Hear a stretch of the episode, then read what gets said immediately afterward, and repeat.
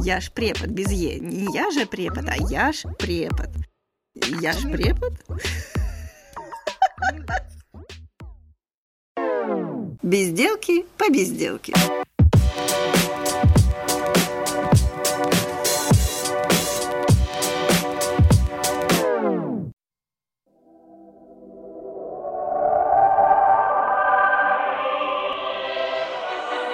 В эфире очередной новенький, свеженький выпуск э, подкаста «Ешь препод» по безделке. И я, Юлия Полякова, сегодня болтаю с э, сомнительным человеком. Но потому что, нет, я в нем нисколечки не сомневаюсь, но сомнительно, что именно с ним мы сейчас будем говорить про дизайн. Потому что в моем мозгу он спортсмен.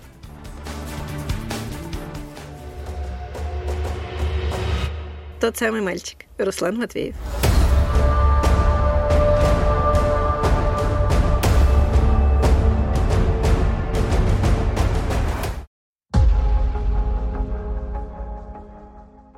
Расскажи, пожалуйста, почему ты спортсмен, но дизайнер?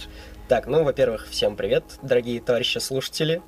А, в общем, расскажу, почему я спортсмен. А, дело в том, что у меня за плечами уже, получается, 8 лет спортивной карьеры профессиональной. Я кандидат в мастера спорта по армрестлингу. Да, а... и он, соответственно, выглядит, вы понимаете? То есть он сидит весь такой не худой, не в очках, не с волосами, а как должны выглядеть дизайнеры. У него нормальная ориентация. Он даже сидит вот просто в черном и в синем. То есть вообще никаких намеков на дизайн. Давай продолжай. столько стереотипов о дизайнерах. Так, в общем, вот почему я стал дизайнером. В 2018 году э, моя карьера скоропостижно закончилась. Травмы, полученные на соревнованиях тогда первых совмещенного Сибирского и Дальневосточного федеральных округов. Короче говоря, я, вот, как вот. абсолютно отвратительный, непрофессиональный человек, пошел бороться без разминки. Просто мы не угадали с временем, когда будет наша категория. И в первом же поединке на левой руке я надорвал сухожилие локтя. И с тех пор я не могу бороться по правилам двоеборья только на правой руке. Ну, в общем, поэтому э, я ушел из спорта, из профессионального, и ушел в учебу. А мой дизайн начался с Юлии Александровны, Mm-hmm. Я начал, э, в общем, разбираться в индизайне, когда мне надоело э, по пять раз переделывать одно и то же. А потом, когда я понял, что я начал делать с первого раза хорошо, и я понял, что я могу брать деньги с одногруппников. Серьезно? Да, и я начал делать дизайны одногруппников. Ох уж этот маленький предприниматель. В общем, вот таким образом начался мой дизайн. А потом я пришел работать в редакцию газеты «Чита спортивная», и там а, меня Александр Викторович Потяев просил, умею ли я верстать. Я сказал, что умею, и он познакомил меня с пресс-секретарем футбольного клуба «Чита» Димой Шамилевым, и я начал делать предматчевые журналы для футбольного клуба. Ну и, собственно, пока я учился делать эти предматчевые журналы, я познакомился и с Adobe Illustrator, и с Photoshop, и с InDesign, и вот так начался мой путь в дизайне. А потом я увлекся логотипами и чисто графикой, и начал делать вот эти вещи. Вот так я стал дизайнером. То есть ты всему учился сам, я правильно Да, конечно. Понимаю? Как ты учишься? То есть ты смотришь видео, или ты это делаешь методом тыка, или как это происходит? У меня всегда был один подход. Так. Я учился битбоксить, бороться, что-то делать в плане спорта, все по видеороликам из YouTube. Так. Потому что на YouTube сейчас есть все. Угу. И если хорошо правильно порыться, то на YouTube ты найдешь гораздо больше полезной информации, чем в книжках. Вот. И поэтому учиться дизайнить я также пошел на YouTube, а, и это довольно быстро произошло. Сейчас я вспомню, как а, назывался канал. В общем, есть самый крутой канал по индизайну. Это канал дизайнера Виталия Менчуковского. Там он, грубо говоря, на пальцах объясняет, как, как делать книги, журналы большие. То есть, ну, там профессиональный дизайнер mm-hmm. с, с огромным опытом.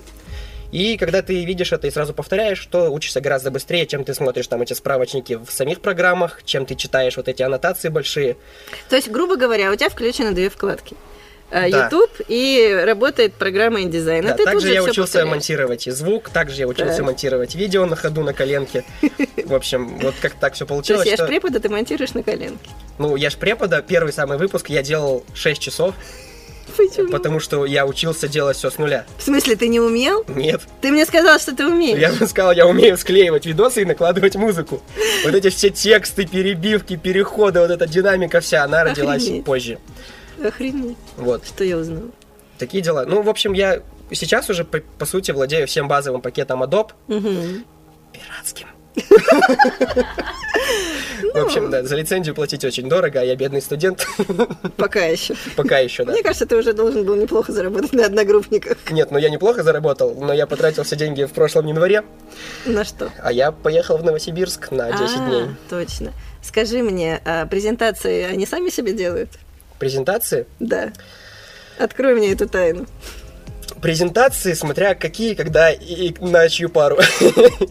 Нет, ну вот те презентации, которые вижу я. Я же больше всех придираюсь, я правильно понимаю? Да. Нет, презентации, у них к ним, к ним какой подход? Если есть время и есть запал, то я всегда презентации делаю с нуля сам, полностью, mm-hmm. без шаблонов. Но когда нет времени, я просто захожу в канву, беру шаблоны, что-то там меняю. Но вообще к презентациям у меня отношение такое, что они должны быть исключительно сопровождением рассказа и содержать себе э, мемы, потому что э, на наших парах, я считаю, вот эти все тексты, какие-то смысловые штуки не нужны, главное оставить эмоцию. И, в общем, мы с Никитой соревнуемся обычно, кто сделает это на грани фола лучше, но у Никиты получается хорошо очень, потому что у него нет таких моральных ограничений. В общем, я не очень люблю шутить про Гитлера. Ладно, мы пока закроем тему мемов, потому что мне кажется, что пока вы ржете, вы не запоминаете информацию. Нет, на самом деле, мне не запоминают. Вот именно.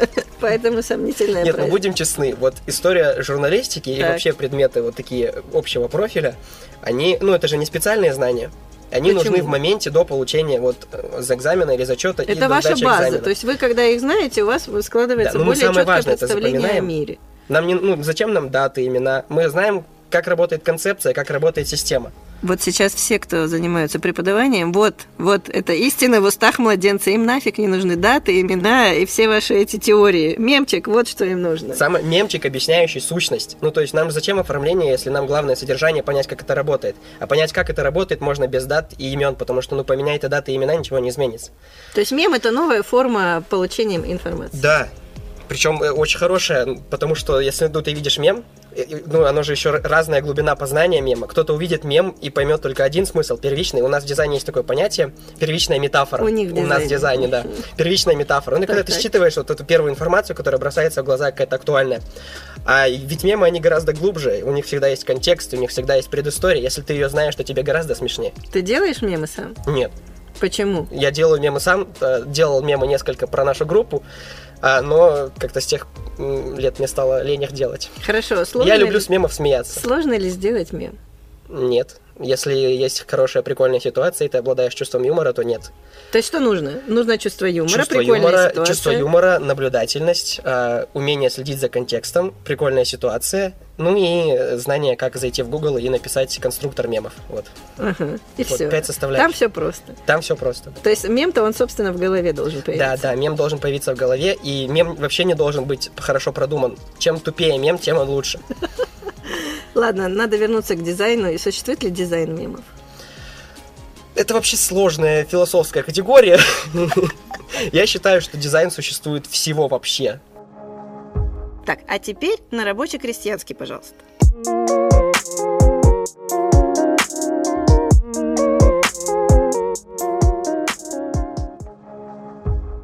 Руслан, что такое дизайн? Для меня дизайн это инструмент, который позволяет выполнить определенную задачу в любой сфере, в любой деятельности. Вот, так я определю, что я имею в виду. Да. Вот смотрите, возьмем, вернемся к спорту, да, мне будет довольно просто это объяснить.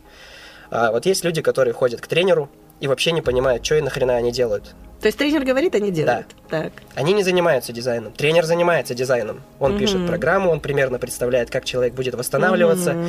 учитывая при этом его антропометрические данные, его режим, его травмы, его состояние эндокринной системы и тыры-пыры, растопыры, вот это все пятое-десятое.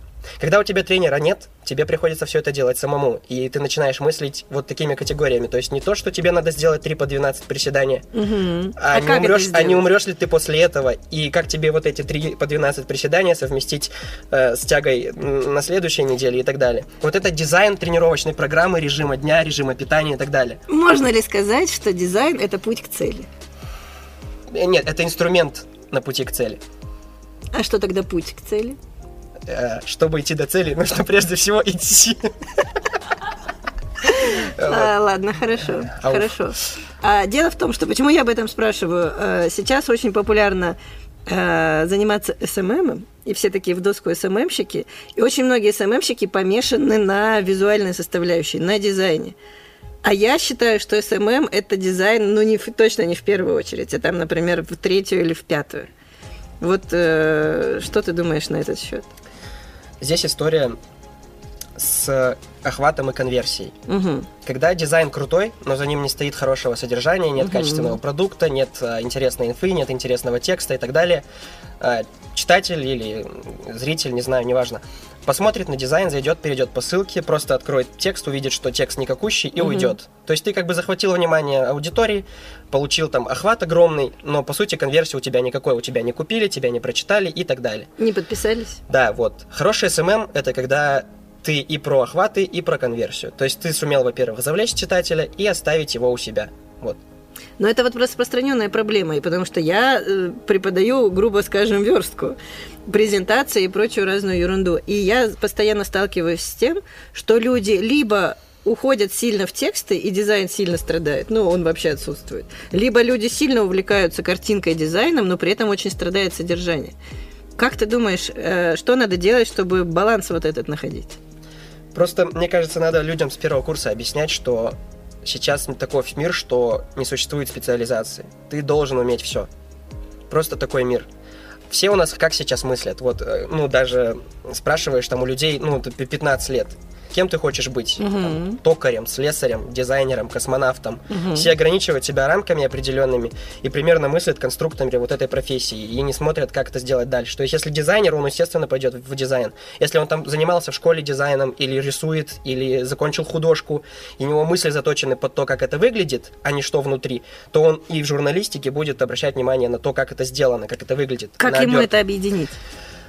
Вот смотри, у меня проблема, как этому научить? То есть, например, что делаю я чаще всего? Я вижу, у этого в голове одна картинка, у этого на уме одни тексты. Не надо тебе заниматься дизайном, тебе нахрен надо просто писать и, все, и, и- и ничего. То есть я принимаю для себя, ну, человек такой, какой он есть, и нафига я буду его сейчас переделывать. Но как преподаватель я должна попытаться научить и тому и другому. Как это сделать? А, я знаю людей, которые видели много чего, Ну, но, но, по факту не ничего могут. не умеют. Да. Да. Есть, я не знаю, можно такой термин сказать здесь? Говори. Информационная мастурбация. Есть такой термин. Так. Это когда человек потребляет кучу всего, Мгм. знает кучу всего, но применять не умеет вообще ничего. Это как вот эти знатоки в передачах. Да, Они да. все знают, но зачем им это? Здесь, наверное, история про кнут и пряник, Так. как мне кажется. Если человеку показать, что вот ты сделал вот этот продукт и получил за него то-то, ну, возьмем деньги, да, 500 Мгм. рублей. Ты сделал хороший дизайн, но текст у тебя отвратительный. Мгм. Тебе заплатили 500 рублей. Если ты делаешь это постоянно, ну, это безумие. Возьмем, ты сделал крутой дизайн, и постарался, потратил больше времени и сделал крутой текст. И тебе заплатили тысячу рублей. И ты уже видишь результат, ты понимаешь, что вот ты изменил только вот это, Мгм. и тебе сразу вот такой кэш прилетел. То есть ты понимаешь, видишь результаты своего труда, своего изменения. Мне кажется, Я не могу платить студентам. да, вот в том и дело. Я их заставляю по 500 раз переделывать. Мне кажется, студентов нужно научить замечать свои результаты. Мгм. Потому что как сейчас это просто выглядит? Это конвейер. Дал, дал задание, студент сделал, забыл. Дал задание, студент делал, забыл. То есть он не оставляет у себя этот навык, не оставляет умение. То есть я сейчас... вот Ты остался, ну, умеешь верстать до сих пор? Вот. Это он спросил этом. Никиту, нашего режиссера. То есть, ну, когда ты не видишь результата своих действий и не знаешь, зачем ты все это делал, смысла в этом не было, то ты быстро это забываешь, тебе это не надо. Соответственно, ты этому и учиться потом не хочешь. Так, что мне делать? А, вот я на Z- втором курсе учу вас верстки. Мгм. Вас, студентов. Как сделать так, чтобы вы продолжили? И- или это не надо всем? Нет, это, конечно, не надо всем. Ну, Но если в рамках учебной дисциплины подход конвейера, он хорош. мгм. То есть, когда мы учим примерно одному там простому навыку всех одновременно, кто-то этот навык берет и развивает, у кого-то этот навык остается вот на этом уровне, потом он просто умеет хорошо потом работать с индизайном, лепить там текстик. Мгм. Кому-то вообще это не нужно. И вопрос в том, что делать с теми, кому это нужно, но кто не хочет и не понимает. Вот с ними уже нужно работать, и они, и они- раз они хотят, они это сделают. Да, все зависит от уровня таланта, интеллекта, начитанности, обстоятельств. То есть тактика переделывать, пока не будет хорошо, она Да, нормальная. я вот про то, что говорю, да, про специальное знание. Мгм. Не всем нужно учиться всему. Мгм. Надо просто брать вот этих самородков и показывать им дорогу. А тем, кому это не нужно, поставить троечку и забыть. Ты самородок? Я не знаю. Я думала, ты скажешь «да». Я очень скромный. Допустим. Практикуйте это. Вам понравится.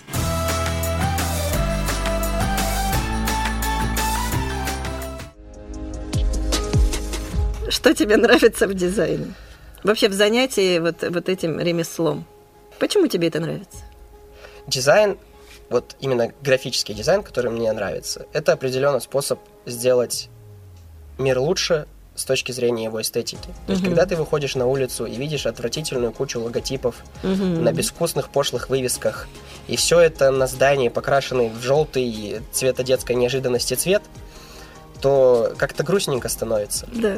И ты понимаешь, что вот здесь-то как раз-таки нужен дизайн-код города, Мгм. ты нужен, понимаешь, что нужно на законодательном уровне запретить вешать эти вонючие огромные вывески, а, чтобы у всех были плюс-минус минималистичные логотипы, а не вот эта вот э, ньютоновская гравюра, которая на пол здания, а если ее напечатать на какой-нибудь визитке, то это просто кусок черного, ну, черных пятен непонятный. То есть, ну, у нас, у людей как, типа, обывательском сознании, чем сложнее, тем это типа профессиональнее, круче и лучше. Но на самом деле, по факту, это все вообще в другую сторону. Когда я вижу простой логотип, когда я могу этот логотип вспомнить и воспроизвести, а, то это хороший логотип. Мгм. Это логотип универсальный, и я вижу, что вот этот логотип это вот эта компания. В этом смысле законодателями мод всегда были автомобильные марки. То есть это предельно простые логотипы, но ты можешь отличить, что это Mercedes, это BMW, это Toyota, а это Kia. То но у них все просто. Они не Чем заморачиваются. проще, тем лучше. Да. А в обывательском сознании, особенно вот этот малый бизнес я очень люблю, они не любят платить дизайнерам, они жмут деньги, Мгм. и это делает какой-нибудь бухгалтер а, в пейнте, и ты смотришь, и типа, ну, это выглядит вроде как бы, типа, ну, человек постарался, но у меня сестра лучше порой рисует, чем некоторые логотипы. Вот. А, то есть, ну вот, вот с этой точки зрения мне нравится дизайн, что когда я вижу что-то, что сделал я, я вижу, что мне за это не стыдно, Мгм. и я знаю, что там, я скидываю, естественно, когда я что-то делаю друзьям, и они говорят, что ну вот нам тоже за это не стыдно, и мне становится легче на душе, потому что я сделал чуть-чуточку, совсем чуть-чуть в этом малом информационном пространстве, но что-то исправил, изменил. Вот Прикольно. На сколько баллов из 100 ты разбираешься и умеешь делать дизайн? О, если вообще мы берем дизайн Вообще в вообще, целом. вообще в целом дизайн, Да. то у меня, наверное, одного балла нет, потому что дизайн это колоссально обширная система, Мгм. очень много направлений, очень много вот, да. веток. Вот чему ты хочешь научиться в ближайшее время? В ближайшее время я хочу делать а, настолько крутые логотипы, чтобы мне не пришлось, например, вот, э, у дизайнеров есть такое понятие, понятие правки. Мгм. Вот я хочу делать так, чтобы правок не было, чтобы я просто скидывал логотип, мне приходил чек, и я все, до свидания. А, Это утопия. Нет, на самом деле не утопия. Это можно делать, если ты наглый э, и умеешь хорошо договариваться М, и ставишь свои условия. И заранее выясняешь, что именно хочет заказчик. Да, на самом деле так уже сделано. А, Есть прекрасная студия, которую я очень обожаю, дизайнерская. Это студия Артемия Лебедева. И у них есть тариф а, экспресс-дизайн. Человек, предприниматель, просто приходит, платит 100 тысяч. Ему делают за какое-то время, неважно, логотип. И предприниматель не имеет права отказываться, вносить правки. Ну, отказываться имеет право, может его не взять. Но деньги не вернут, правки не вносят. Мгм. То есть ты получаешь конечный продукт, и как бы ты не имеешь права сопротивляться потом. Ну, понравилось, Потому что да. ты уже заплатил, тебе Мгм. говорили, что так будет. Хорошо. А какие чувства ты испытываешь, когда я прошу тебя сделать какие-нибудь дизайны для моих проектов и потом по сто раз придираюсь? Э, Нет, на самом деле я очень люблю дизайнить. И когда вы меня просите что-то сделать, мне все время очень жутко обидно, что есть еще вот эти нелюбимые мои пары, которые тоже надо делать. Я бы потратил больше времени, на самом деле, на дизайн чисто. А вносить правки я люблю, потому что я еще прекрасно понимаю, что я, ну, как я сказал, у меня еще и пункта одного нет из десяти. И чем больше правок, тем больше я учусь, тем больше понимаю, как это должно выглядеть, как общаться с заказчиками, самое важное, с придирчивыми заказчиками. А ты часто не согласен с правками? Очень часто не согласен с правками. Почему ты не отстаиваешь свою позицию? Я отстаиваю свою позицию. Я редко помню это. Ну, с вашими правками я согласен. Так, потому что, хорошо. как я сказал, э, как- как-то так получается, что вот, например, дизайн там медиаполии, дизайн медиавызова, какие еще дизайн школы журналистики я делал тогда, когда был, собственно, сам э, медиавызов, который Мгм. приходилось организовывать и делать То есть ты 250 был внутри? Да, я был внутри, и мне надо было за ночь сделать 250 грамот, при этом еще сделать баннеры, листовки, вот этот огромный баннер. Ну, то есть ты как бы понимаешь, что у тебя вот такой ресурс времени, и у тебя вот, вот столько отведено на логотип, и ты понимаешь, что тебе надо быстро-быстро что-то накидать, э, даже особо не исправляя, ты отправляешь, тебе говорят, вот это изменить, ты изменяешь, и все, и в работу. То есть это очень быстро происходит в таких студенческих проектах. Мгм. А когда вот я делал логотипы реальным заказчикам, то там я прям конкретно парился, и обычно, ну, это максимум одна-две правки. Мгм. И то, как, как, э, это были, как правило, правки, типа, допиши там вот какую-то строчку. Дополнение. Хотя вот я вот с этим вообще не согласен. Я считаю, что логотип это... Без строчек. Вот мо- мои любимые логотипы это просто эмблемы. Да, я Без согласна. текста. Потому что логотип это картинка. Да. Когда я вижу вот это студия маникюра Оксаны Лебедевой, Ой. сделаем ногти по первому разряду. Я такой, да что происходит? Уберите. И там еще какой-нибудь Эдвард руки-ножницы вот на логотипе непонятный. Все это в треугольнике, в силуэте, еще градиента сверху, в обводочке. В общем, да. Обратите на это внимание.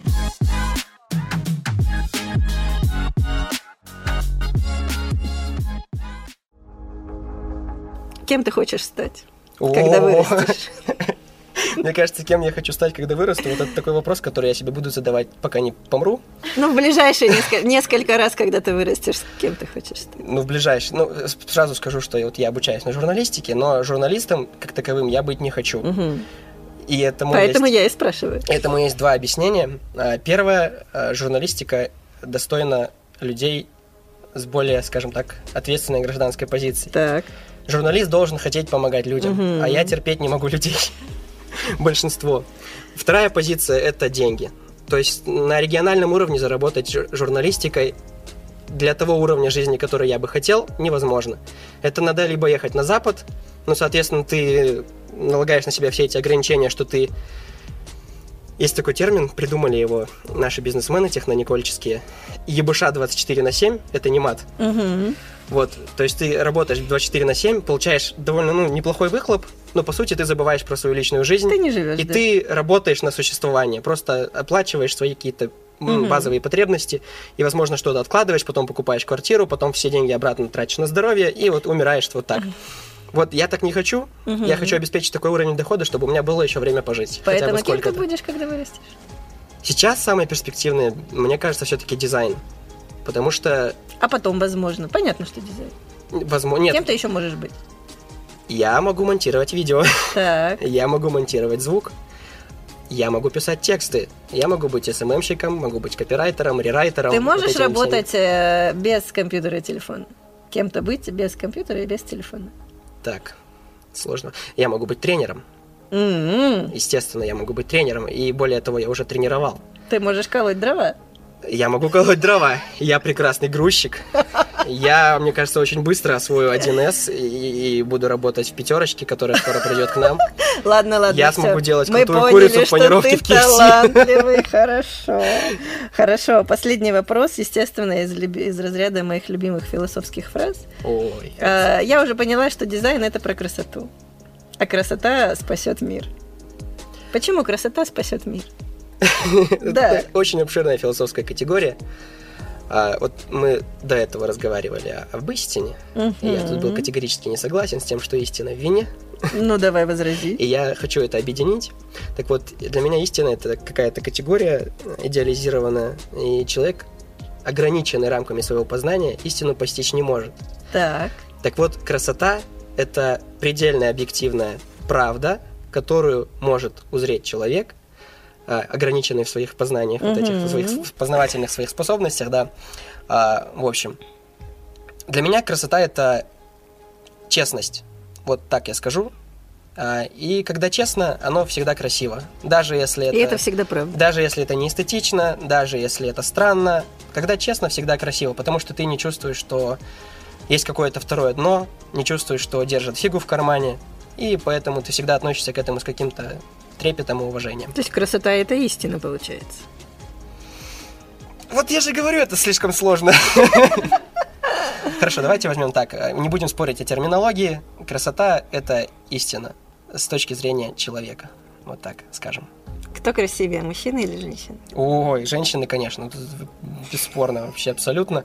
Э, мужчины просто лучше по всем остальным показателям, но женщины красивее на этой шовинистической... Хотя, подождите, вот э, тут недавно из США новость пришла, что трансгендер выиграл какой-то конкурс красоты среди женщин в Америке вот в этом году. И женщины уже начали проигрывать мужчинам в этой отрасли, поэтому мне, да, мне кажется, вам нужно задуматься и, ну, как-то взять себя в руки, потому что... Я думаю, что мой следующий герой будет э, с феминистическими взглядами для того, чтобы уравновесить баланс вот этого вот всего, что сейчас прозвучало. На самом деле я не сексист. Почему я спросила и не стала этого говорить, но, видимо, говорю сейчас. Было недавно выражение, что женщины красивые, но мужчины а, красивее внутри. Это просто, я уже говорил, вопрос терминологии. Если что мы берем? Эстетику, Вот да? мы берем восприятие красоты. Вот для тебя красота – это честность. Ну, не зря Женщина же... ни хрена не честно красивая. Да не зря же с, еще с незапамятных времен сложился вот этот архетип женщины. Не зря все поэты, все художники, все архитекторы, скульпторы и все вот эти люди. Ну, типа да. Так они все были мужчинами. Ну так, а кто запрещал женщинам? Так запрещали женщинам, ну, вот, понимаешь? Да, неспроста Если бы женщинам не запрещали, было бы куча обнаженки мужской и, и красоты. Ну, даже в мифологии все женщины, они, как правило, не было, типа, бога красоты мужчины. Все богини красоты или какие-то жрицы, они все женщины. Это неспроста. Да потому что, потому что все сразу разделили. Ну да. Сексисты. Ну, наверное, вообще вот эта тема пошла из религии. Я тут недавно просто наткнулся на постик с вырезками из э, Евангелия, из псалтырей про mm-hmm. женщин. И там всегда женщина, она вот снаружи красива, но внутри дьяволица. Mm-hmm. А мужчина, наоборот, он типа вот. Бенедикт Камбербэтч снаружи, но фиалка Он, кстати, внутри. красавчик, чё ты? Ладно, хорошо. Три самых красивых женщин. Ой. Мама, бабушка, сестра. Э, это нечестно. Да, я знаю. Нет, на самом деле, если подумать... Но из известных, вот давай, чтобы все их представили себе. Очень сложно почему-то. Очень сложно. Почему у меня какие-то образы из 90-х? Ну и ладно. Ладно, давайте возьмем Анджелина Джоли. Так. Образца как же назывался фильм, где они были с Брэд Питтом вместе? Мистер и миссис Вот, мистер и миссис Смит, вот образца того года, я не знаю, какой это был год, угу. потому что у нее все время очень отличается ее внешность. Второе это Сальма Хайек, от заката до рассвета, так. вот этот образец. И, блин, надо подумать, надо подумать. На третье место много кандидатов. Угу. Вот, надо просто примерно прикинуть. Пенелопа. Вот, Пенелопа Круз, значит, на этом точно можно закончить. Спасибо. Да. Читайте книжки и будьте умнее. А сейчас будет битбокс.